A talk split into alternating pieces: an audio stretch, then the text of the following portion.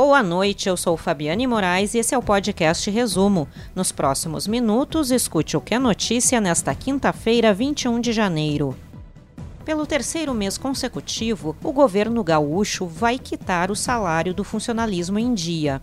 O pagamento dos vencimentos aos servidores ocorre no dia 29 de janeiro.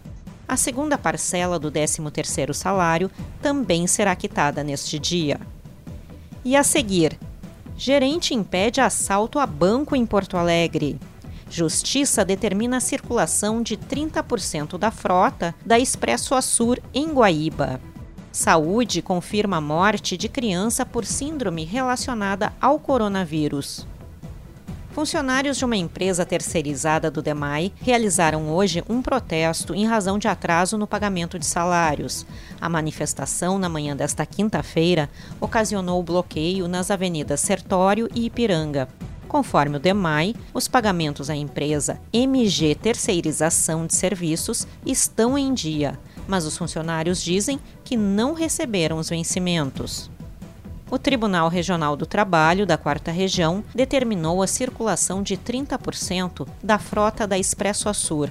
Os trabalhadores da empresa estão em greve há 10 dias. Eles reivindicam pagamento de parte do salário de dezembro e da integralidade do 13º salário de 2020, a Expresso Açur realiza o transporte urbano em Guaíba, na região metropolitana de Porto Alegre. Em caso de descumprimento da liminar, a multa diária é de 5 mil reais a ser paga pelo sindicato. O rompimento de uma adutora deixou 12 bairros de Cachoeirinha e outros 37 de Gravataí, na região metropolitana de Porto Alegre, sem água. Segundo a Corsan, o reparo já foi concluído e a distribuição de água pela adutora normalizada. O gerente do Banco Santander da Avenida São Pedro, em Porto Alegre, agiu rápido e evitou um assalto. Ele percebeu a chegada de criminosos e fechou o local para impedir o acesso. Os ladrões desistiram e fugiram em um veículo branco. A Brigada Militar emitiu alerta para todos os batalhões e reforçou o policiamento nas áreas bancárias da capital. A Secretaria Estadual da Saúde confirmou hoje o primeiro óbito de criança no Rio Grande do Sul por síndrome relacionada ao coronavírus.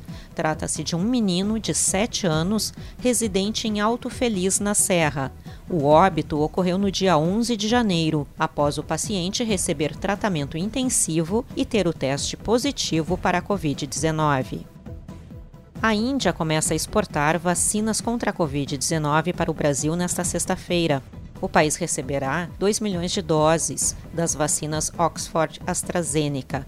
Os medicamentos estão sendo fabricados no Instituto Serum, na Índia, o maior produtor mundial de vacinas e um incêndio em uma ala em obras do Instituto Serum causou a morte de cinco operários.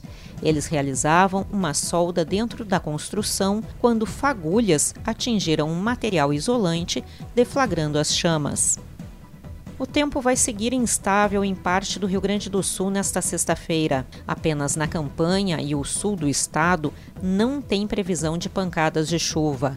No noroeste, norte e serra há risco de temporais, com vento e até queda de granizo. Em Porto Alegre, a temperatura varia entre 20 e 30 graus. Para ler essas e outras notícias na íntegra e gratuitamente, acesse agorars.com. Acompanhe arroba agora no RS no Instagram e no Twitter. Até amanhã.